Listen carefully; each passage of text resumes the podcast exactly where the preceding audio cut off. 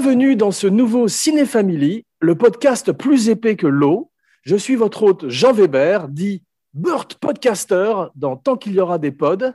Famille, je vous hais, écrivait André Gide, qui n'avait visiblement jamais rencontré mon invité d'honneur, mon padré, le dab, le daron, mon vieux.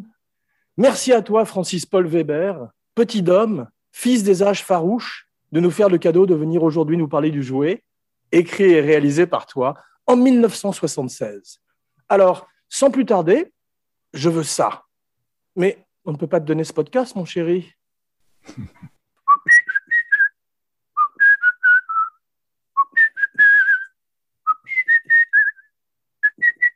tu, m'arrêtes quand tu veux, hein? Là, tout de suite.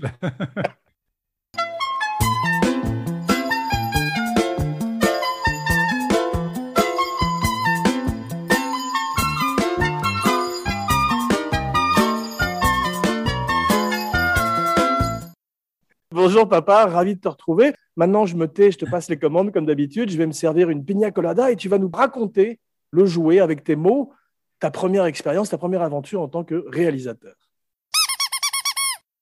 Mais ça remonte loin parce que c'était pendant l'armée, c'est-à-dire que j'avais 20 euh, ans, tu vois, que j'ai écrit une nouvelle qui s'appelait Le Jouet et qui était l'histoire d'un enfant milliardaire qui achetait un journaliste. Et puis, j'ai pensé pendant des années que j'en ferais peut-être un jour ou un roman ou un scénario. Ça s'est passé 20 ans plus tard, à peu près, oui, où j'ai écrit le scénario, très difficilement d'ailleurs. Pourquoi, me diras-tu? Oui. Parce que c'est quasiment impossible à écrire. Tu es télépathe? Attends, non, je ne me fais pas rire. Pardon. Je t'en prie. Mais euh, je me rappelle, j'avais un dîner un jour chez un, journaliste de cinéma qui s'appelait François Chalet, qui faisait le festival de Cannes régulièrement, et il invitait euh, des gens célèbres, des acteurs, des metteurs en scène, et je me suis trouvé assis à côté de Terence Young, qui est un des auteurs, enfin un des réalisateurs d'un des James Bond, pas le plus mauvais, je crois. Oui, je crois qu'il a fait euh, Bon baiser de Russie, entre autres, qui a été formidable. Il a fait tous les, certains des premiers avec Guy Hamilton. C'est ça, et euh, il me dit Qu'est-ce que vous faites en ce moment? Je lui raconte le concept du jouet. Et arrivé au moment où le petit garçon dit Je veux ça en montrant le, le pauvre journaliste, il me dit Stop, c'est pas la peine de continuer. Je dis Pourquoi? Il me dit Parce que vous avez atteint le sommet de l'histoire au bout de 14 minutes, vous ne pouvez pas continuer. Vous allez commencer à descendre. Je rentre chez moi complètement accablé, tu vois. Et j'ai continué quand même à l'écrire. Je me rappelle une chose d'ailleurs que j'ai jamais racontée, je crois, c'est que j'en ai écrit une partie dans un hôtel qui s'appelait le Sahara Palace à Nefta. Ouais. Et c'était un hôtel particulier parce que pour y arriver, il fallait faire 600 km en taxi avec les Zoued et tous ces trucs-là, tu vois. Bref, c'était une aventure. C'est seulement quelques années plus tard qu'ils ont construit un aéroport pas loin, à Tozer. Mais sinon, ben, il fallait se farcier cet énorme voyage. Mais j'adorais cet hôtel parce qu'il y avait trois clients et 120, 120 domestiques, ça devait être une reconversion de capitaux, comme on dit. Ouais. C'est des gens riches qui avaient pris ce truc-là pour perdre de l'argent, en quelque sorte. D'accord. Alors, je les aidais pas parce que j'apportais mon argent, pas beaucoup. Je me suis installé là-bas. Il y avait trois personnes. Il y avait Régnier de Monaco et Grace Kelly, une vieille milliardaire qui s'appelait Annecy Dupré, et moi. Et moi, j'avais la, suite à côté de Grace Kelly et, euh, et, de Monaco. C'est fenêtre sur cour. Et on prenait notre petit déjeuner quasiment ensemble parce que les deux terrasses étaient séparées par une. Tu étais le jeune scénariste de Sunset Boulevard avec cette vieille actrice, non? Oui, absolument. J'ai failli mourir dans la piscine d'ailleurs. tu avais la cloison entre les deux en plastique et j'entendais leur dialogue. Je n'ai jamais entendu un dialogue aussi pauvre. Euh, pardon, Albert. Mais c'est vrai, c'est que tu, avais. Elle disait Oh, it will be hot today. Et il a répondu J'ai parlé par borborie uniquement. C'était ça pendant dix minutes. Alors j'écoutais en me disant il n'y a pas de quoi téléphoner à voici, voilà, closer et tous ces trucs-là, tu vois. Ouais. Et puis je vais pas repasser au jouet parce que sinon, si je te raconte le Sahara Palace. Ça ah bah, J'aimais bien, moi, c'est un film en soi-même. On sait que les idées se posent sur son épaule pour un auteur, mais comment t'es venu l'idée du jouet? Est-ce qu'il y a eu un déclencheur de cet enfant très riche qui tout d'un coup veut acheter cet homme? Absolument, c'était pendant euh, mon service militaire. Et on m'a demandé de faire un reportage dans un magasin de jouets, un grand magasin de jouets. Je me suis installé dans la vitrine pour placer les jouets et mon photographe était dans la rue pour prendre la photo. Ton Charles Gérard? Mon Charles Gérard. Et euh, je ne sais pas si les gens, ça, évoque grand-chose pour eux, Charles Gérard, maintenant. Ben on, va, on va parler de lui un peu plus, donc ça évoquera plus pour eux dans le, courant de l'émission. Il n'était pas croyable. Enfin, toujours est-il donc que je suis dans, cette, dans ce truc-là en train d'arranger une petite voiture. Euh, et d'un coup, il y a un enfant qui arrive dans la rue comme ça et qui, qui regarde les jouets. Et surtout, son regard se porte sur moi avec une convoitise terrorisante. Et je me suis dit, mais qu'est-ce qui se passerait si cet enfant était très, très, très riche et qu'il soit le fils d'un patron de presse dans le journal duquel je travaille et que l'enfant dise, je veux ça. Et puis je suis parti avec cette idée. J'ai écrit euh, une nouvelle et je l'ai envoyée au journal Lui, qui à l'époque publiait Des femmes à poil et ma nouvelle. C'était pas ce qui intéressait le plus les lecteurs, je suis sûr. Mais toujours dire que Lanzmann, qui était le patron de ce journal, il s'appelait Jacques Lanzmann et c'était un écrivain aussi. Ouais. C'est lui qui avait fait les airs pour Dutron, tu sais. Ouais. J'aurais voulu être une hôtesse de l'air, etc. Il lit ma nouvelle et à ma grande surprise, il l'accepte. Et il, il me fait venir dans son bureau. Il me regarde et il me dit avec compassion, comme ça, quel dommage que vous ne soyez pas Jean-Paul Sartre. J'ai dit, je suis d'accord avec vous. Elle n'est pas refusée. il me dit, parce que vous êtes inconnu et nous, en, principe, on publie des gens connus, vous voyez. Ça fait vendre nos pin-up, etc. Enfin, on va publier la vôtre quand même, avec compassion, comme ça. Hmm. Et c'est comme ça que le jouet est paru pour la première fois, tu vois. Tu, tu as écrit pour Penthouse et Hustler aussi, non? Non, j'ai posé nu. Pour Playgirl Pour Playgirl. Non, je ne pouvais pas tout faire. Oui. Moi, je voudrais parler un peu de ta première rencontre avec Pierre Richard. Je ne sais pas si tu en as déjà parlé, mais la première oh, fois que tu l'as rencontré. Je me souviens très, très bien. J'écrivais avec un, compagnon de galère qui s'appelait Richard Caron. On nous avait commandé une série qui s'appelait L'Agence Intérim. Inutile de dire que c'était tellement nul qu'on a retiré nos noms. C'était avec Yves Régnier et Édouard Mix, c'est ça? Non, ça, c'est les, les Globe Trotters. Ah oui, oui, je confonds. Alors, c'était qui dans l'agence intérim? Il y a des gens connus Il y avait des très bons acteurs. Il y avait Pierre Vernier et Secaldi. Ah oui, tu parles. Malheureusement, c'était filmé par un type et les deux acteurs disaient c'est Pathé Baby. C'est-à-dire qu'il posait sa caméra, il, il allait boire un pastis, tu vois. et c'était vraiment euh, misérable. C'est drôle, Secaldi a une scène dans le jouet, il est extraordinaire. Ah ben oui, c'est un grand acteur, attention. Très grand acteur. Mais, là, euh, je me souviens, euh, c'était pathétique parce qu'on on, s'est appelé finalement Berger et l'ami.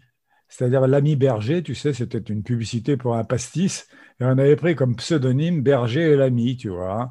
Caron et toi? Caron et moi. non, mais ta euh, rencontre avec Pierre Richard. Pierre Richard, ça se passait dans un épisode. Ah, il a, joué dans un des épisodes Oui, il devait danser, parce que le, sujet de l'épisode, c'est que il y avait euh, une caméra intérieure qui permettait, si tu veux, à, un veilleur de nuit de surveiller la banque. Ouais. Décider, parce que le mec passait de temps en temps sur un spectacle télévisé, parce qu'il s'ennuie à regarder cette banque vide. Il décidait, quand il regardait la banque, de faire un spectacle, les gangsters, tu vois. Hmm. Et là, il y avait un des gangsters qui était le jeune Pierre Richard. Est-ce qu'il avait un bas, un bas sur le visage comme dans Les Fugitifs Non, non, il n'y a pas de bas sur le visage. Il des bas tout court parce qu'il était au bois toutes les nuits. Non, pardon, c'est pas vrai. Donc, euh, il, euh, il, descendait l'escalier de la banque en dansant. Ah ouais Et il le faisait très bien. Un truc que faisait Jerry Lewis Oui, mais il le faisait presque aussi bien, hein, ou même aussi bien. Parce qu'il avait une corporelle, comme on dit, magnifique. Bien sûr, mais on va parler de tout ça et je l'ai vu pour la première fois ce, jour-là et je lui dis, tu sais, tu es formidable. J'espère qu'un jour on fera un film ensemble. Waouh, c'est drôle. Ouais, c'est drôle. Et le premier film qu'on ait fait ensemble, que j'ai réalisé, parce que j'avais écrit Le Grand Blond avec une chaussure noire, et c'est malheureusement sa suite, et c'était Pierre qui jouait dedans. Et aussi, euh, on aura tout vu. Tu vas pas t'en tirer comme ça. Sois pas trop cruel avec un vieil homme. À genoux, escalope. tu, vas citer tout, tu vas citer tout le film comme ça? Non, non, mais ça, c'est quand même un, un, classique de toi, quand même. Ça. ah là là, il faudrait... Je sais, je sais la, la, la, vraie erreur que j'ai faite avec toi, un, un préservatif. je, je m'en doutais, je, je voyais venir celle-là.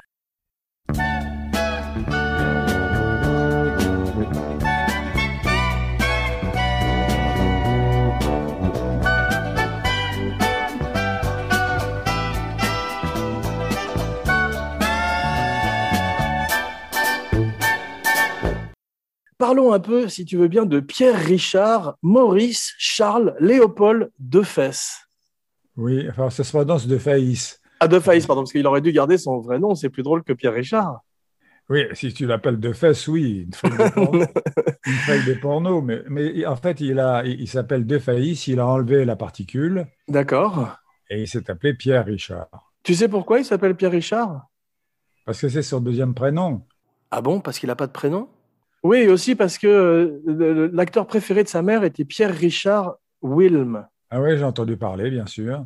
Ouais. J'ai pas vu. Et, son, et lui, il est né en 1934 à Valenciennes, dans une grande famille bourgeoise de Valenciennes. Oui. Il a écrit deux fois, deux fois ses mémoires, tu as vu Tu les as lus les deux? J'ai lu le premier tome, oui. Ouais, qui s'appelle euh, Le petit blond dans un grand parc. Oui. Où il parle de son mal de père. C'est drôle parce que c'est quelque chose qui va revenir souvent dans tes films, la recherche du père. Ouais. Et lui, il a apparemment un père qui s'est barré et qui a dilapidé la fortune familiale. Oui, il y a le mal de père, c'est un peu dangereux parce que moi j'ai fait, comme tu sais, un peu de médecine. Et ça s'appelle une orchite, c'est quand tu as mal aux testicules, le mal de père. Très en forme aujourd'hui, je suis content. Hein. non, ça, tu coupes pas, j'espère. non, ah non. On ne coupe pas les couilles dans cette émission. Deuxième autobiographie s'appelle Je ne sais rien, mais je dirai tout, d'après le film qu'il avait fait euh, avant. Oui. J'adore ta biographie à toi et que ça reste entre nous. Est-ce que tu vas en écrire une autre? La mienne de biographie? Oui, une deuxième, ne serait-ce que pour parler de ce podcast. Je ne crois pas, je vais te dire pourquoi. Parce que ce que je n'ai pas dit dans ma biographie est indicible. Tu ne peux pas le dire. Ouais. Parce que quand tu vis pendant des mois avec des acteurs, Ouais. j'étais trois mois au Mexique avec Depardieu et Pierre, j'ai été en Amazonie avec Reynaud et, et, et, euh, Bruvel, tu les vois vivre. Ouais. Tu sais leurs défauts, tu sais leurs qualités, mais tu sais leurs défauts aussi. Et si tu parles de leurs défauts, tu entres dans leur vie privée fatalement. Ouais. Et ça, tu ne peux pas le raconter. Dommage. L'acteur préféré de Pierre Richard, c'est Rému, parce qu'il lui Ouais, rappelle son grand-père. Et ce qui est drôle, c'est que son grand-père avait dit à sa mère que de tous les petits-enfants, c'est lui qui réussirait. Et elle lui avait rapporté ça, et ça lui avait donné confiance en lui. Ouais, mais le grand-père était un voyant, et en plus, Rémus, ce n'était pas un mauvais choix. hein. Ouais. Et il va voir un jour euh, Daniquet au cinéma dans Un fou s'en va en guerre, et tout d'un coup, il comprend sa vocation. Il lui ressemble un peu physiquement, il ressemble aussi un peu à Harpo. Oui. C'est dommage, il essaye de l'imiter dans la carapate et c'est pas très réussi. Bah, tu sais, c'est parce qu'il n'était pas tenu par euh, son metteur en scène, parce qu'il n'a pas à faire, dans une situation donnée, tout à coup, des grimaces à la harpeau, c'est idiot. Certes, c'est vrai. Beaucoup de théâtre, euh, Charles Dulin, et euh, comme il a peur de ne pas réussir, il fait des études de kiné en, en, en parallèle, ce qui est pratique parce que comme il passe son temps à se casser la gueule à l'écran, Oui, bien. il se soigne ensuite, il se. Exactement. Rémus, c'est un, un- un de mes idoles. Ouais. Je me rappelle dans Faisant un rêve, le film de Guitry, tu sais, Ouais. il y avait euh, Guitry qui arrivait à dorer la pilule à Rémus, qui était le mari de la femme avec qui Guitry l'avait trompé peu, peu de temps avant. Et il arrivait à le convaincre à rentrer chez lui euh, dans le midi. Et tu avais euh, Rémus qui disait à Guitry À quelle heure est le train? Je me rappelle. Et tu as Guitry qui disait Comment? À quelle heure est le train? Comment? Et tout à coup, on voyait dans l'œil de Rémus que ce n'était pas prévu, que Guitry était en train de tourner en bourrique, et ça amusait Rémus. Et il répète une dernière fois À quelle heure est le train? Et Guitry dit Excusez-moi, mais je ne parle aucun patois. Et l'autre, tu vois qu'il rit. c'est magnifique. J'adore quand les acteurs se font rire l'un à l'autre comme ça, c'est Ouais, ouais, magique. c'est pas- C'est pas souhaité, mais c'est toujours spectaculaire. Il y a très peu d'acteurs français qui pratiquent le slapstick, ce côté euh, physique de la comédie de Pierre Richard, c'est très américain. On Ouais. parlait de. de- Ouais, ouais. C'est comme euh, le burlesque ou la parodie aussi. Ce sont des genres très américains et tu as eu de la chance finalement de tomber sur lui parce que c'est vrai qu'il est parfait pour, euh, pour tes films et pour le jouer. Parce que je me- j'ai réfléchi, quels sont les autres acteurs qui pourraient le faire? C'est très difficile Non, à non, moi, je ne suis pas d'accord avec toi parce que, en fait, euh, Pierre, je l'ai toujours privé de slapstick. Ouais. Parce que je voulais qu'il joue la comédie sérieusement, tu vois. Parce que jouer la comédie. Ce qu'on voit très nettement dans le film, certes. Mais ce que je veux dire Mais- c'est quand il tombe dans l'escalier, c'est con, il le fait très très bien. Quand il est habillé en cowboy, tu as coupé trop vite d'ailleurs. trop tôt. Bah oui, parce qu'il s'était cassé une jambe. Non, c'est pas vrai. On a coupé la jambe, en fait. Il a dit d'ailleurs que c'était pour lui très difficile parce que c'était très différent de ce qu'il faisait avant dans le distrait ou dans les films oui, comme ça. parce que, comme je disais, jouer comique, c'est un pléonasme dans une comédie. Ouais. Or, il courait comique en levant les genoux très haut, il Mm. bafouillait. Tu sais, c'était ce genre d'acteur, on ne sait pas si c'est parce qu'ils connaissent mal leur rôle ou si c'est parce qu'ils se croient comiques, tu vois, mais il disait par exemple, alors, alors, alors, alors, alors là, là, je, je, je vous suis, je vous suis pas du tout, hein, je, je vous suis pas du tout. hein. Moi, je déteste ça. Je trouve que quand tu as écrit une réplique, qu'on la dise clairement, tu vois. Tu l'as dirigé euh, énormément pour changer. Il est très bien d'ailleurs dans le film. Il est quand même. euh, Il est très bien à partir du moment où il a compris. Qu'il faut jouer la situation parce qu'en fait j'ai j'ai vu euh, des bouts du remake de Toy en pièces détachées sur YouTube. De Richard Donner en 82 qui s'appelle Le Joujou en français, tu savais ça? Et c'est insupportable parce que tout le monde bouffonne justement, tout le monde joue comique, personne ne fait confiance au scénario. Et tout le monde fait n'importe quoi. Alors, je peux te dire une chose, c'est que là, moi, j'ai bien étudié le problème parce que c'était une fille qui s'appelait Carole Sobieski qui a écrit l'adaptation du remake Ouais. et qui était une dramaturge. Et comme m'avait dit un jour Pierre Mondy, qui a fait la mise en scène de pas mal de mes pièces de théâtre, Ouais. il m'avait dit il faut confier la comédie à des gens de comédie. Et elle, elle a fait un truc où tout à coup, il y a des, des bizarreries. Par exemple, le rôle de Pierre Richard était tenu par Richard Pryor, tu vois. Ouais. Pierre Richard Pryor, bien sûr. qui était donc euh, noir, ce qui n'est pas un défaut du tout, et ce qui est presque une obligation en Amérique, parce qu'il faut faire la parité, comme on dit, je crois, non? Ouais, mais à l'époque du jouet, euh, c'était ils ont pris Richard Ah, parce que c'était une très grosse vedette. Oui. Mais alors là, c'était tellement. Et c'était une erreur énorme parce que tout d'un coup, c'est euh, prendre ton film et dire Ah, tiens, qu'est-ce qui manque? Ah, ben, on va mettre 50% de plus de racisme. c'est une bonne idée. Ça marche, oui. Non, le film, a, a- a, je crois, à 18% sur Rotten Tomatoes. Il a, il a été détruit par la critique. Il n'a pas très bien marché. Alors que c'était deux énormes. Si ça n'a pas trop mal marché, parce que c'était deux énormes stars, Ce qui Jackie est drôle, c'est. Gleason et Richard Pryor. Ouais, mais Jackie Gleason n'a jamais été véritablement une énorme star de cinéma. Sauf dans euh, L'arnaqueur. Oui, mais il n'est pas lead. C'est Paul Newman, le lead. Il fait Minnesota, Minnesota Fat et c'est son plus grand rôle. Mais à part ça, il a eu du mal à, à percer, à part les Honeymooners. C'était c'était un des héros de Richard Pryor. J'ai- j'ai- C'est j'ai pas lui qui jouait aussi avec. euh, Cours après moi, shérif, avec Burt Reynolds. Voilà, c'est ça, oui. C'est ça, mais il était toujours en, en second rôle. Tu vois, Et les gens ont reproché dans la presse américaine qu'il aurait pu être le grand-père du petit, ce qui est un peu le cas de Bouquet aussi. Oui, c'est vrai, mais il arrive que des gens âgés épousent une trophy girl. Et que Exactement.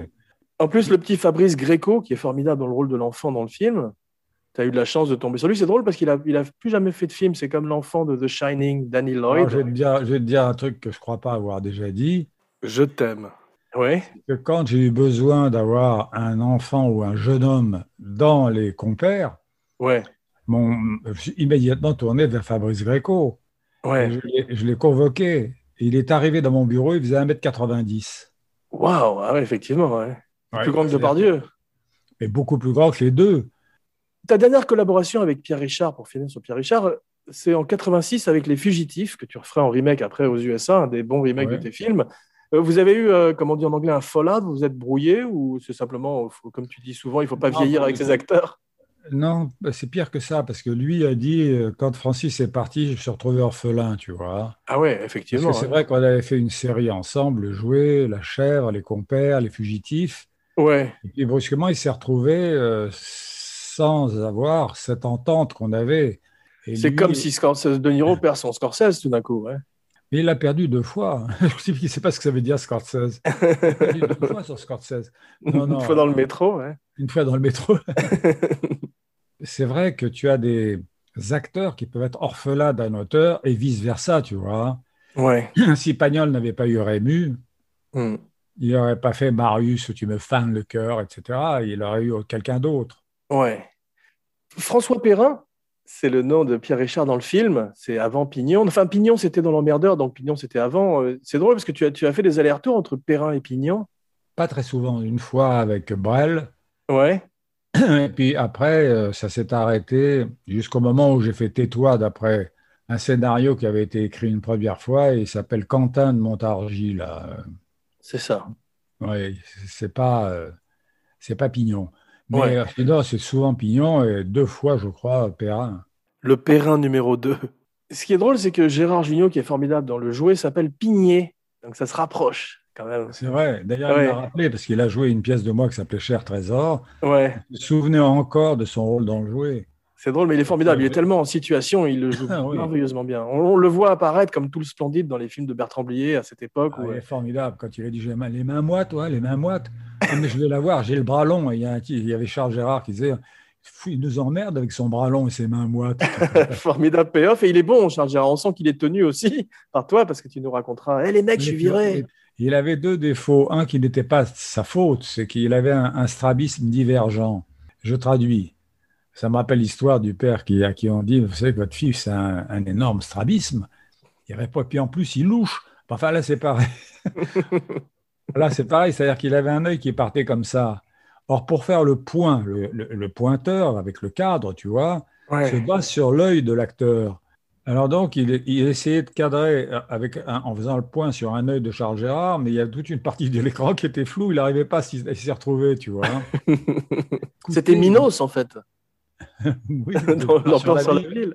le borgne. Mais euh, il y a une chose que Charles Gérard ne savait pas écouter, c'est une, une indication. Parce qu'il venait d'apprendre qu'il était viré par Rambal Cochet, et c'était le patron de ce journal et le milliardaire. Et il devait arriver dans la salle de rédaction détruit. Et moi, je voulais qu'il joue comme ça. Oh les mecs, je suis viré. Tu vois, c'est vrai, c'est ça, c'est tout le désarroi là. Il arrive, il dit Oh les mecs, je suis viré. Attends, j'ai dit Non, Charles, Charles, écoute-moi, tu n'arrives pas triomphant, tu arrives triste. Tu comprends ça? Ouais. Et puis il repart Oh les mecs, je suis viré. Ah, Je me tourne vers Marco Pico, qui était à ce moment-là, pendant peu de temps, mon conseiller technique. Et je dis Mais enfin, il ne comprend pas ou quoi? Il dit Non, il ne comprend pas. Parce que je lui avais dit Tu es misérable. Tu dis, non, non, il ne comprend pas. Et il ne comprenait pas, effectivement, parce que sinon, il aurait fait autrement. Michel Bouquet est extraordinaire dans le film. Ah. C'est euh, notre Laurence Olivier. C'est un Ah, très, très grand acteur. Il a fait un truc extraordinaire. Tous les acteurs du film étaient très gentils avec le petit Gréco, le petit Fabrice, Ouais. parce qu'il était mignon comme tout, sauf lui, qui arrivait sur le tournage, qui lui disait à peine bonjour, qui le regardait de haut. Tu sais pourquoi? Il m'a dit que si je suis sympathique, il ne pourra pas jouer comme il va jouer maintenant en se rapprochant de Pierre Richard. Extraordinaire. Il faut qu'il me déteste. J'adore. Ah un- oui, parce Il est merveilleux dans, le- dans le film. Ah ben, c'est un personnage fabuleux. En plus, j'ai dîné avec lui il y a assez peu de temps, tu vois, mettons il y a à peu près un an, avant Covid. Il se souvient encore du jouet comme d'un de ses films les plus merveilleux, parce que c'est vrai qu'il est merveilleux. Il est extraordinaire dedans. On dirait un homme politique. Il a des allures un peu à la de Mitterrand ou de, de- de ses présidents, tu vois. Et quand Et- il tire la table, alors qu'il y a tout ce banquet, parce qu'il ne veut pas rapprocher son tabouret ou sa chaise, et qu'il décale toutes les assiettes, c'est un truc que faisait Grock avec le piano. Grock qui- plume. Oui, bien sûr. Donc il est arrivé, il était installé avec son tabouret un peu loin du piano, et au lieu de rapprocher son tabouret, il essayait de tirer le piano. Je ne le savais pas à l'époque. Ouais. Donc j'ai trouvé mon gag, ensuite on m'a dit, parce que tu, sais, tu te rends compte qu'il y a beaucoup de choses que tu écris, tu crois que c'est original. Ouais, tu m'avais dit comme le vétérinaire qui était dans Laurel et Hardy, le vétérinaire Ouais. Mais euh, c'est- il est très costaud, Rombal Cochet, pour tirer cette table. faut le faire quand même. Non, c'est une table Énorme. sur des tréteaux. Ouais. C'est-à-dire, c'est une, une grande planche sur des tréteaux, et tu, ça se tire relativement facilement, tu vois. D'accord. En tout cas, c'est une magnifique scène euh, sans dialogue buñuelienne. Elle a un côté, effectivement. euh, C'est rare tes films euh, qui soient aussi sociaux, qu'ils aient un, un contrepoint comme ça euh, de satire sociale et de, de- de- de lutte des classes qu'on voit entre Rambal Cochet et ses employés. Simplement parce qu'il y a eu deux milliardaires très connus qui avaient cette autocratie-là. Ils étaient tout puissants et cyniques. Hmm. Mais il y a des histoires irrésistibles sur euh, Marcel Dassault, par exemple, Mais quand il fait Jour de France, Ouais.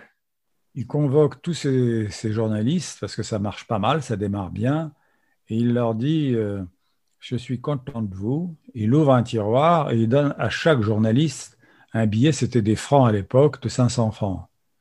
Et tout le monde était outré, il nous traite comme, comme quoi, tu vois, un pourboire, etc., etc. Hmm. Mais crois-moi, euh, la semaine d'après, ils sont arrivés un peu gourmands comme ça, ils leur donnent 500 francs. Ils commencent à prendre d'habitude et un jour, et c'est une histoire vraie, ça m'a été raconté par un type qui s'appelle Friedman, Michel Friedman, et qui était parti ensuite dans un autre journal, mais il travaillait à Jour de France. Il, euh, il les fait venir et il dit Je suis content de vous. Il parlait comme ça, je le connais parce qu'il m'a fait un procès. Je suis content de vous. Et il leur donne un bonbon créma à chacun, tu vois, un bonbon. Les autres sont partis avec leurs bonbons à la main, mais c'est un farceur, ce mec. c'est étonnant. ouais. C'est vrai. C'est comme dans la maison de Getty à, la- à Los Angeles, il y avait des, les téléphones payants, tu sais, il fallait mettre un quarter pour téléphoner. Ah, ça, ça m'étonne pas.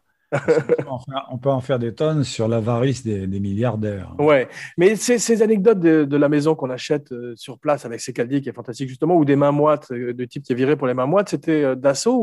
Dassault, c'est les mains moites et c'est la barbe. Et l'autre, c'était, dit-on, parce que bon, maintenant, il n'est plus parmi nous, mais c'est arrivé à Bleustein Blanchet, le patron de Publicis.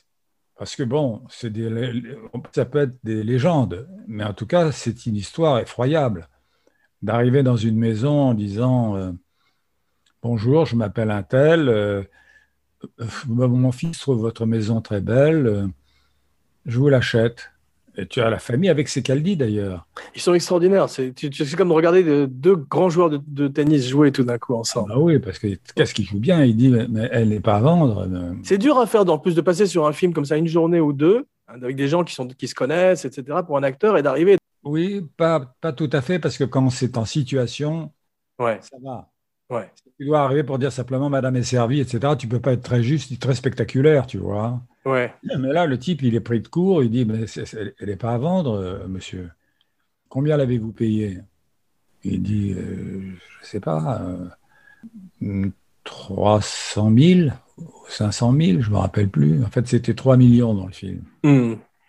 Et, mais c'est des, c'est des francs. Hein. Ouais. Et tu as euh, donc euh, le milliardaire qui dit Je vous en donne 4. Il commence à se regarder comme ça, c'est un beau jump dans, dans, dans, dans l'achat, tu vois. C'est plus encore dans le film, je crois. Il, il, il va dans un Ah. chiffre beaucoup plus grand. hein. Et 5. Hmm. Tu as, euh, ben, il dit écoutez, alors, dans ce cas-là, ça mérite réflexion. 6 si vous partez tout de suite. Tu as ces gens qui sont devant leur salade, devant je ne sais pas quoi, s'ils mangeaient, etc. Et se regardent. Les enfants regardent leur père, etc. Hmm. Il dit, mais enfin, euh, on peut quand même finir de déjeuner, tu vois. Partez tout de suite. Il se lève, il laisse la salade sur la table, etc. Ils s'en vont.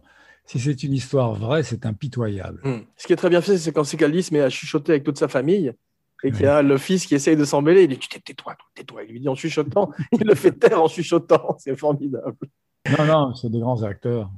C'est drôle parce que Pierre Richard se reconnaît dans le personnage de l'enfant, lui qui est le petit, le petit blond dans un grand parc. Il se reconnaît dans ce personnage de l'enfant qui m'a fait penser aussi à un personnage de bande dessinée américaine qui s'appelle Richie Rich.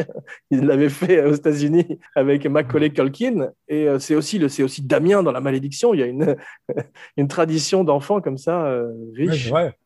Mais c'est drôle parce que tu sais, quand il a appelé sa- son premier tome de mémoire, Le petit blond dans un grand parc, Ouais. Le problème du grand blond avec une chaussure noire, c'est que les gens ne retenaient pas le titre. Moi, je trouvais que c'était drôle comme titre. Je m'étais Ouais. trompé. Et, et Yves Robert aussi, parce qu'il y avait des gens qui disaient le grand pied noir avec une petite blonde. Ils ne savaient pas très bien, pas très bien quel était le titre, tu vois. de plus en plus approximatif, c'est drôle. Ouais. Oui, Et puis ça n'a pas handicapé le film, heureusement, tu vois. Ouais. Il y a quelque chose qui fait rêver les enfants toujours, c'est les jouets, bien sûr. Comme dans Big avec Tom Hanks. L'intérieur de la Samaritaine, tu l'as tourné où? Ah, Ça, on l'a fait dans une, en studio, sans doute. D'accord. Avec euh, Michel Aumont qui est exceptionnel. Comme, comme d'habitude. Ouais. Comme d'habitude, quand euh, tu as l'enfant qui dit je veux ça, il se tourne vers son entourage, il y a tout, tout, tout, tout le personnel, de, le, le grand personnel du magasin qui est là, et il dit mais, mais on ne peut pas te le donner, mon chéri? Pourquoi? Parce que l'enfant est impitoyable. Très bien. Par- par- par- parce que c'est un monsieur. Je veux ça. Et tout à coup, il y a une espèce de note d'hystérie dans la voix de l'enfant. Il dit Oui, oui, oui, oui, ne t'inquiète pas, mon chien, ne t'inquiète pas. Et il va vers Pierre Richard et il dit Vous savez, c'est le fils Rambal Cochet. Et là, tu as l'histoire qui démarre, tu vois, parce que le pic du truc, c'est quand l'enfant dit Je veux qu'on me fasse un paquet. Bien sûr, non, c'est magnifiquement écrit et joué quand il y a le flottement dans les yeux de Aumont, Ah, c'est extraordinaire. Parce que j'ai vu les scènes du remake. C'est- Tu sais qui joue le rôle de Aumont dans le remake? Non. Je vais te donner un indice. Squeal like a pig, boy.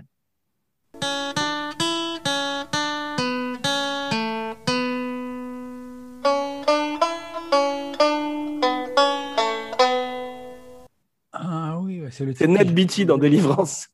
c'est Ned Beatty qui fait le rôle Oui, de Richard oui, Aumont. oui, je croyais que, tu- je croyais que c'était le type qui, le fait- qui, qui, qui le faisait squealer, si j'ose dire. non, mais il est beaucoup moins bon. Il- C'est un grand acteur aussi, mais il est sur le mode, Ouais. comme il a tourné avec Richard Donner dans Superman, où il faisait l'adjoint de Lex Luthor, il est plus en mode euh, bouffonnant aussi, et il est infiniment moins subtil que Michel Aumont. Et Richard Pryor fait n'importe quoi. Il est dans une espèce de roue en attendant l'enfant. Alors que toi, tu l'as fait vaguement euh, remettre le, le casque d'un, de, de man- de mannequin, tu sais. Richard Pryor a tout un numéro d'improvisation avec une roue qui se dégonfle. Et il est tout d'un coup euh, prisonnier d'une roue et ça, ça dure des, des heures. C'est insupportable. En, tout cas, moi, je l'ai rencontré au studio un jour, et c'est après le, le- le tournage du jouet, tu vois. Ouais.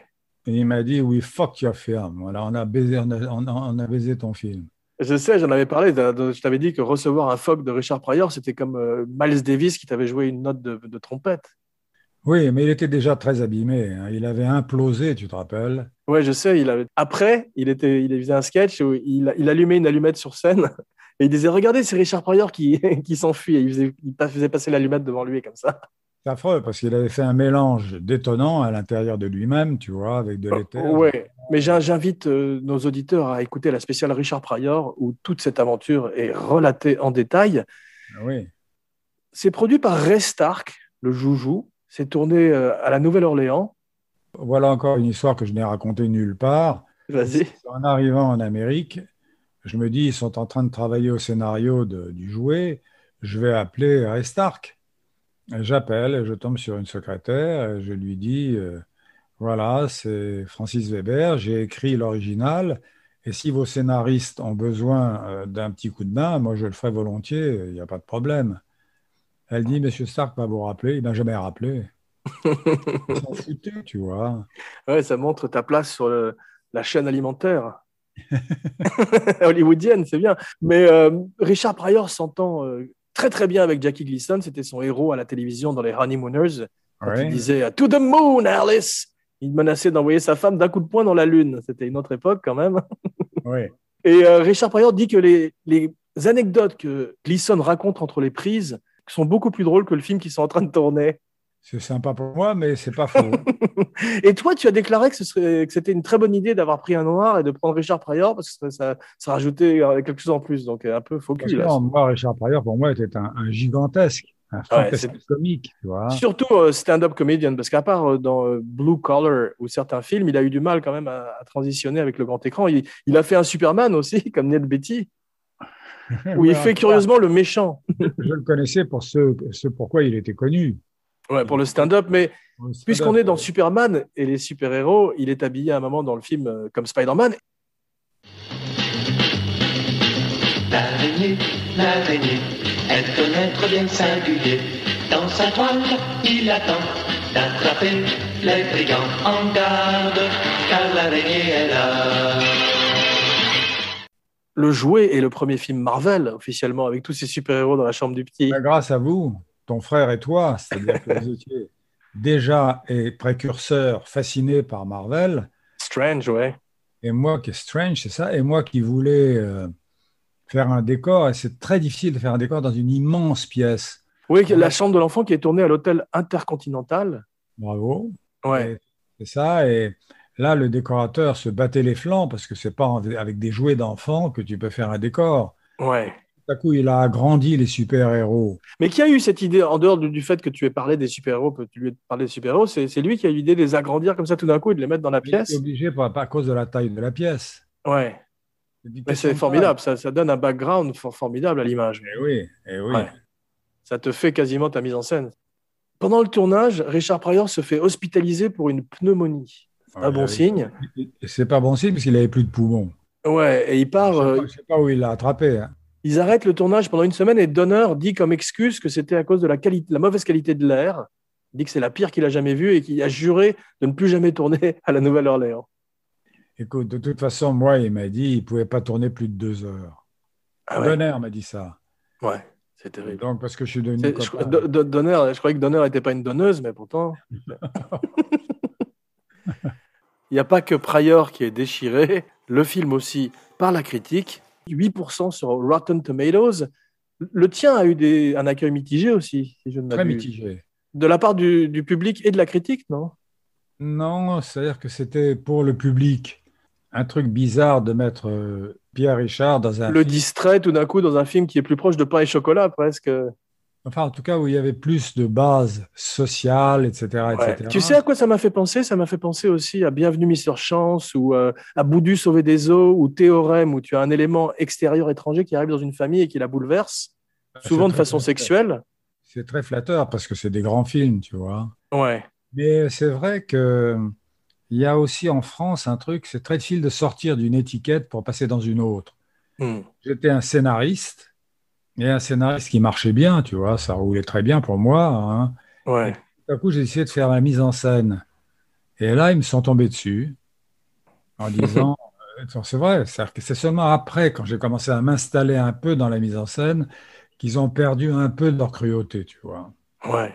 C'est drôle, tu parlais de- du rapport de Michel Bouquet à l'enfant. Euh, Jackie Gleason essaye d'improviser pendant toutes les prises. Personne ne suit le scénario. et euh, il est furieux parce que l'enfant n'arrive pas à le suivre dans l'impro et il lui crie dessus. J'oublie aussi. Exactement, ouais, c'est ça qu'ils auraient dû filmer. Et il y a une scène, pour te montrer la différence entre le film français et le film américain, où ils arrivent. et Richard Pryor arrive chez la nounou de l'enfant, tu sais, qui est cette femme qui essaye de, de lui faire finir son déjeuner dans ton film, qui est très bien joué, qui est très sobre. Et là, c'est une grosse dame allemande qui est en train de regarder Hitler à la télé et qui se retourne, et qui se retourne vers Richard Pryor en disant I know nothing. Comme si elle avait été surprise. On est carrément dans les producteurs tout d'un coup. Au moins bien. Ouais, c'est n'importe quoi, je veux dire. Moi, moi, j'aime pas les films où tout le monde apporte sa, sa galette, tu vois. J'aime pas ça. Je suis d'accord avec toi. Et l'enfant s'appelle Bates. Je sais pas si c'est un hommage à Norman Bates. Pas flatteur pour l'enfant. Il est beaucoup moins bien que Fabrice Greco d'ailleurs. Euh, Pierre Richard a un look très moderne au début du film avec la barbe. On dirait un podcaster ou une rockstar. Il est vraiment intéressant en costume et avec la barbe. Sans même à Bruce Dern. Oui, bien, je trouve que c'est un, non, c'est un acteur dont j'ai énormément apprécié et le talent et la gentillesse, tu vois. Ça amène que- quelque chose en plus que sa barbe soit la sienne et non pas un postiche comme c'est le cas dans certains films pour des raisons de continuité ou de raccord, tu sais. Ce que j'ai pu leur reprocher ensuite, c'est qu'il l'a gardé. Alors qu'il était quand même un des visages les plus connus de France. Tout à coup, il a commencé à le cacher derrière une barbe, tu vois. Ah ouais, mais c'est moderne aussi quand tu vois ce que font les Non, acteurs. pas à l'époque. Pas à l'époque, mais peut-être justement il était en avance sur son temps. Maintenant, maintenant, oui, tu vois. Ouais, ouais. Je voudrais parler d'un autre euh, MVP, Most Valuable Player, comme on dit en anglais dans le monde du sport, qui est Vlad l'empaleur, Vladimir Kosma, qui, qui, qui t'a fait une extraordinaire musique. Oui, c'est une musique très chapinesque. Ouais, c'est souvent d'ailleurs euh, l'Europe de l'Est ou les clowns, euh, à la manière de- d'un Mancini français, il arrive quand même à scorer la comédie, ce qui est très difficile à faire.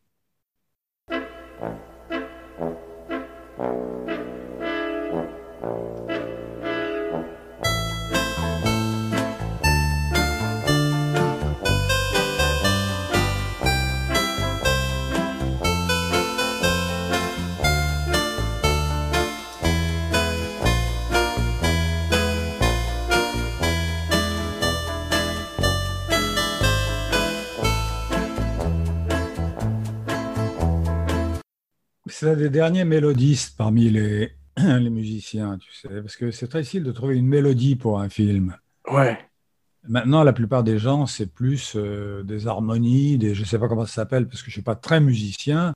Étant dialoguiste, j'avais l'impression qu'il il empêchait les gens d'écouter mon dialogue avec leur musique. c'est drôle, mais c'est vrai que c'est une bagarre tout d'un coup. hein. C'est pour ça, surtout dans la comédie.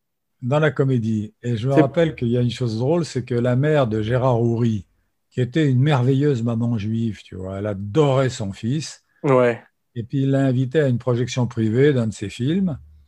Mais elle était tellement contente d'entendre le dialogue de son fils que quand les gens riaient, elle faisait chut. C'est beau. Ouais. C'est touchant. Je ne sais pas s'il l'a réinvité.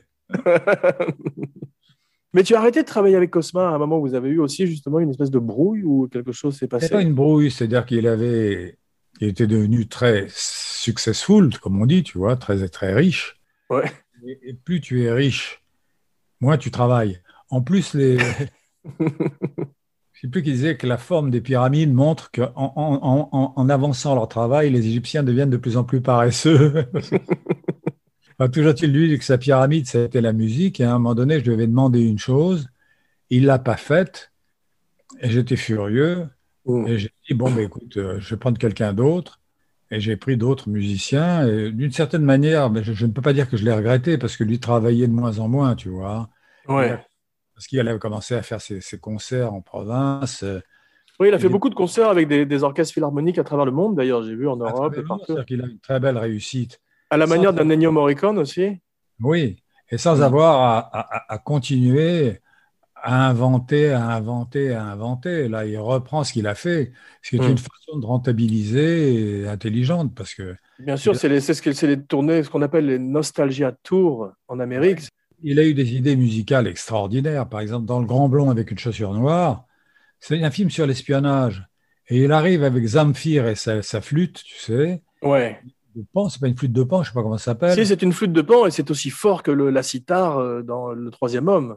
C'est fantastique. Ouais. c'est une musique étrange. Et ça renforce le film. Absolument.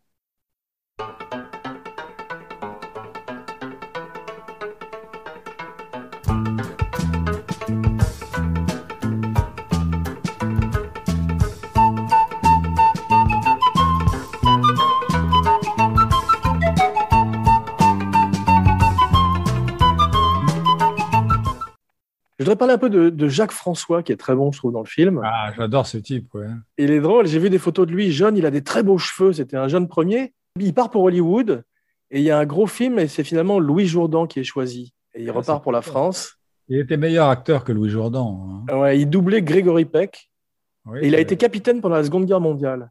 Et quand je sais que Robert Dalban doublait Gary Cooper, je me dis effectivement que pas parce que tu tu ressembles pas à l'homme que tu doubles que tu le doubles mal. hein. Enfin, tou- toujours est-il que pour ce qui est de Jacques François, il était drôle, sympathique. Il disait en parlant de lui-même, maintenant je suis hors d'âge comme le Calvados, tu vois. bon. Certains Calvados, certaines grandes liqueurs, a- hors d'âge. Il était allé, je me rappelle, à Boston et il a eu une critique du jouet à Boston. Et elle était tellement bonne qu'il me l'a envoyé à Paris, ce qui était très gentil. hein. Ah, c'est sympathique, ouais. Il y a un remake qui se prépare ces jours-ci. Tu as vu le- ce nouveau jouet avec Jamel Debbouze et Auteuil? Bien sûr, bien sûr. C'est un film qui aura été fait trois fois. Ouais. Mais euh, ils, ils- ils m'ont demandé de lire le scénario et j'ai refusé parce que ça sert à rien. Ouais, ouais. Ça sert à rien. Si, si ça me plaît pas, ça m'attriste. Si ça, me- ça me plaît, euh, je suis jaloux. Alors pourquoi faire? Ouais. Charles Gérard joue avec un cure-dent dans la bouche comme Ryan Gosling dans Drive. Oui, c'est peut-être pas la même photographie, mais euh, photogénie. Un personnage étonnant, Charles Gérard. C'est notre Gosling à nous. ouais.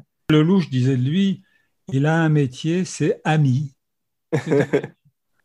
Suzy Dyson joue le rôle de la femme trophée de Rambal Cochet. Ouais, ouais. Elle est bien d'ailleurs. Elle est très bien, oui, c'est un mannequin. Attends, je vais me- m'enlever le chat que j'ai dans la gorge. Vas-y. Euh, J'adore les animaux, mais Ouais. voilà. Non, ça, Ouais, non, s'aggrave. Non, c'est C'est pas bien. un chat, c'était un tigre aux dents de sabre. un tigre machérode. Alors, Marco Pico, il me fallait absolument un, conseiller technique parce que l'histoire du film s'est passée de la manière suivante. J'écris le jouet qui était un vieux rêve et je le donne à Claude Berry. Et Claude Berry le lit et je lui dis maintenant il faut trouver un metteur en scène. Et il me répond pourquoi tu le fais pas toi-même? Et j'avais jamais fait de mise en scène.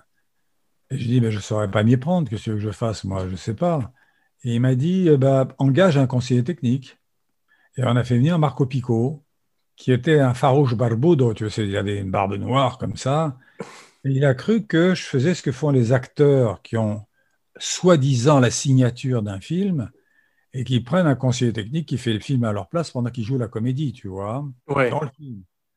Et euh, il a commencé à faire le film à ma place. Alors moi, je voulais apprendre.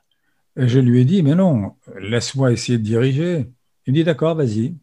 Alors il y a un truc qui est très grave, c'est que quand tu écris un film, tu es sur deux dimensions.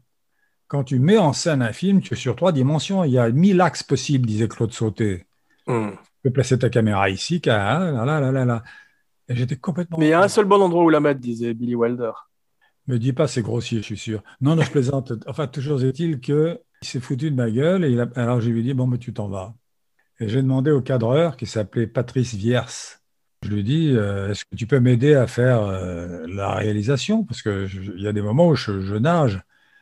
Il était chiant, tu vois. Il me dit, oh, c'est une espèce de, de colosse à la voix éraillée et un peu miné par peut-être trop de, de rouquins. Du gros qui tâche du gros qui tâche. Enfin, toujours est-il qu'il n'était pas antipathique du tout, mais simplement il était râleur, tu vois. Mais il m'a aidé, et vaille que vaille, on a fini le film, mais j'ai commencé à comprendre petit à petit, tu vois. Ouais. C'est un métier, il y a une chose que j'ai comprise d'ailleurs qui est toute simple. Si tu veux que le film ait du rythme, fais courir tes acteurs, ne les fais pas marcher. Ouais.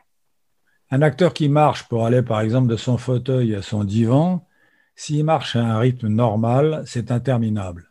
Et le pareil pour le dialogue, le faire dire vite, non?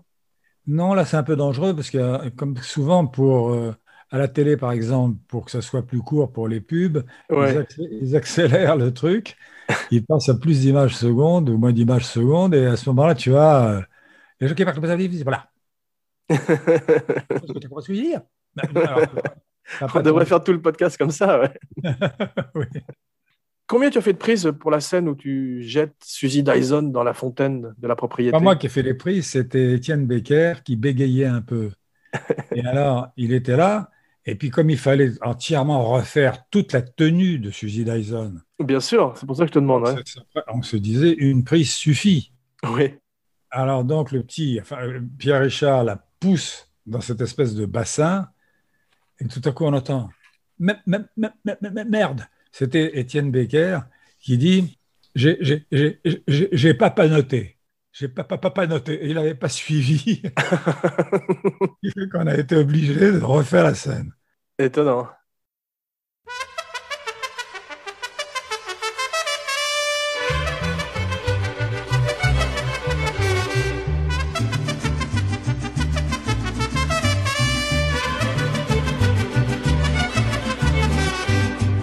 La séquence de la garden party, les mariachis annoncent un peu la chèvre. Tu avais déjà des rêves de Mexique.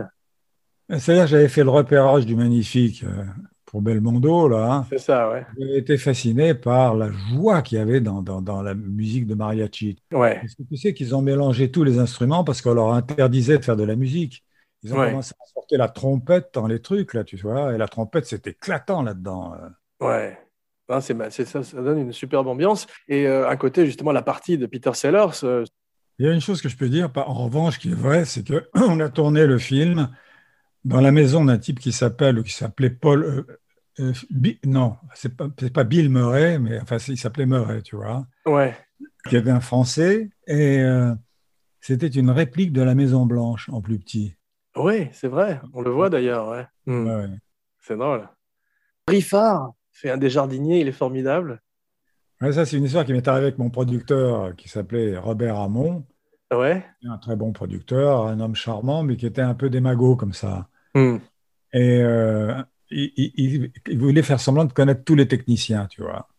Alors il arrivait, il disait Ah, comment ça va, mon petit Lucien? Et le petit garçon à l'appendicite. Ah non, moi, c'est pas Lucien, monsieur, c'est Victor, disait l'autre, tu vois. c'est drôle. il se plantait à chaque technicien. Ce qui fait que quand je suis arrivé avec Rambal Cochet qui voulait être démago avec ses jardiniers, c'est pareil. Ouais, c'est drôle. C'est Tom Cruise qui arrive dans une pièce et il se fait briefer avant et il connaît toute la vie de toutes les personnes à qui il va parler dans les 20 prochaines minutes. C'est très américain, c'est très fort. Ouais. Pour faire un trivia rapide, je reviens à, à Rému. Mais qu'est-ce qui m'arrive? Écoute, alors, enfin, c'est inouï, je mue en ce moment. Je, je- je- Rému. je reviens, je, reviens, je reviens à Rému, lui aussi. Et euh, il avait un entourage, un petit bonhomme qui s'appelait Mopi. C'était un petit acteur, tu vois. Ouais. Et il s'en servait comme à tout faire, comme à tout faire. Et ils devaient aller ensemble dans le midi. Ils étaient installés au Fouquet's, le bar le Fouquet's, tu vois Ouais. à la terrasse avec Mopi qui était tout petit à côté de Rému. Et il y a des copains de Rému qui passent sur le trottoir d'en face et qui disent Un petit garçon, viens, viens, viens, viens. Tu vas aller demander un autographe. Le petit monsieur qui est avec Rému, là, tu vois, le petit monsieur. Tu Mm. dis Je veux un autographe, monsieur Mopi. Hmm.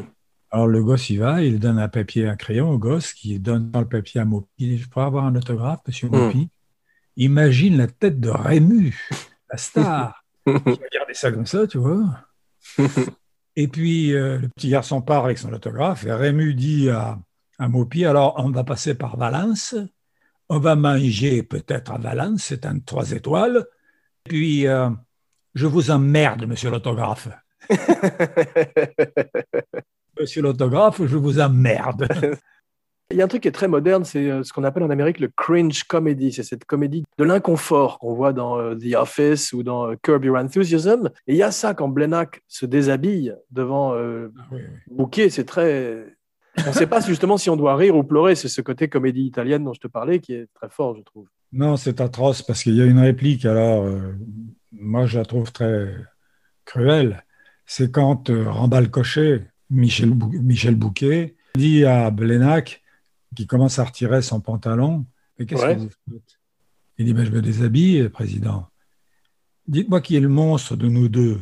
Moi qui vous demande de retirer votre pantalon ou vous qui acceptez de montrer votre derrière. Hmm. Et ça raconte tout le film. Tout le film est dit là, effectivement, et magnifiquement par. euh, Il y a les, les deux. Tu as d'abord Aumont qui te vend ton postulat, mais tu peux pas, Ouais. on va pas donner le monsieur. Et ensuite, tu as le payoff avec Bouquet. C'est extraordinaire. Il y a une poupée de, de Pierre Richard qui est absolument terrifiante. Ça m'a fait penser à Chucky ou Annabelle. Tu sais, quand on offre cette poupée, quand tu offres cette poupée à l'enfant. C'est dommage que tu n'aies pas fait un spin-off de film d'horreur où la poupée est possédée. On retrouve là. Hi, I'm Chucky. Wanna play? Quelle horreur. à la fin du film, il y a une, une dynamique de comédie romantique où tu as tout d'un coup euh, le, le prétendant qui est séparé de la femme et on se demande est-ce qu'il va arriver dans l'aéroport à la retrouver. C'était vraiment intéressant, comme, euh, mais c'est la même, la même dynamique j'ai trouvé. Avec Ah, c'est une ce. dynamique beaucoup plus déchirante parce que tu as d'un côté le vrai père et de l'autre Pierre Richard qui a compris. Parce qu'il y a un, un- un- un dialogue avec euh, Bouquet qui lui dit Mais il n'est rien là, au petit, tu vas être malheureux avec lui, etc. Et Pierre Richard qui a compris qu'effectivement, il ne pouvait pas prendre cet enfant en charge, s'en va, et tout à coup, le gosse s'échappe de la voiture de Bouquet, se précipite vers Pierre Richard et lui saute dans les bras. Et Ouais. tu as Pierre Richard qui se tourne vers Bouquet et qui fait Qu'est-ce que je peux faire? Bien sûr, c'est une très jolie fin puisqu'il s'est choisi un autre père, mais qu'est-ce qui se passe après? Ben, Et C'est-à-dire qu'il devient polytechnicien parce qu'il travaille bien. Non, mais je veux dire, l'enfant s'émancipe. L'enfant s'émancipe et va vivre avec Pierre Richard et sa compagne. Je n'en sais rien. Je me rappelle une question qu'on m'avait posée dans un QA sur euh, le dîner de con. J'étais en, en, en QA, c'est questions-réponses. J'étais Ouais. dans un cinéma de Denver où je faisais le tour de l'Amérique avec le film. Et tout à coup, il y a un type qui lève la main et qui me dit en anglais Excusez-moi, mais il y a une scène qui m'a gêné dans le film. Quand la femme de l'éditeur a un accident, qui est devenu l'autre conducteur de Hmm. la voiture? Et je crois qu'il se fout de moi. Et je fais ce que je viens de te dire. Je dis, ben voilà, c'est qu'elle n'avait pas la sécurité sociale, elle avait sept enfants, donc elle est extrêmement malheureuse en soi. I'm serious, sir, je suis sérieux. What happened to the other driver? Je lui dis, oh merde, je suis tombé sur Charles Manson, je suis tombé sur un, un- un- un tueur. Et je dis, euh, I don't know. Et je suis sorti par une sortie de derrière, je ne suis pas sorti par la sortie principale. Il m'avait foutu la trouille, écoute. Ça te prouve les questions étranges qu'on peut te poser dans les Q&A, comme ta question à toi, Pierre Richard, avec l'enfant.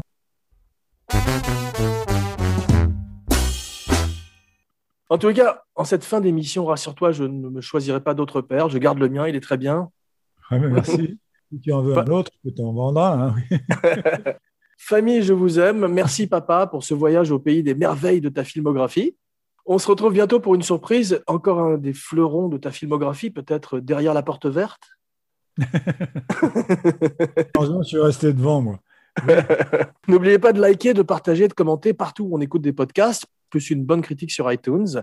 Et maintenant, tu n'y couperas pas. D'abord ton nom et ensuite ta catchphrase, ta phrase signature. C'est à toi. Je m'appelle Francis Weber et je ne regrette pas de ne pas avoir mis de préservatif. Au nom du Père, du Fils et du mot d'esprit, tu me feras un pater et trois navets. Pour les navets, tu comptes sur moi, oui. Jean Weber pour Ciné et Abracadapod, signing off.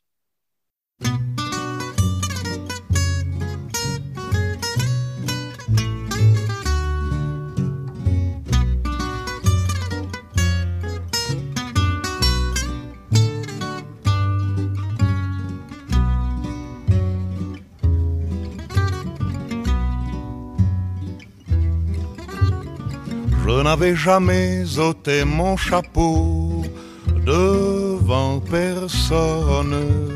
Maintenant je rampe et je fais le beau quand elle me sonne. J'étais chien méchant, elle me fait manger dans sa menotte.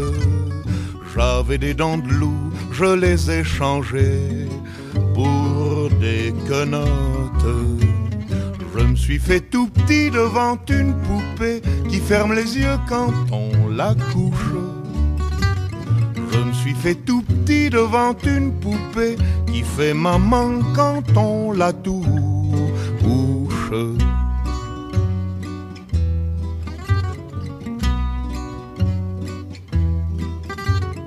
J'étais dur à cuire, elle m'a converti, la fine mouche et je suis tombé tout chaud, tout rôti contre sa bouche qui a des dents de lait quand elle sourit, quand elle chante et des dents de loup quand elle est furie, qu'elle est méchante. Je me suis fait tout petit devant une poupée qui ferme les yeux quand on la couche. Je me suis fait tout petit devant une poupée qui fait maman quand on la touche.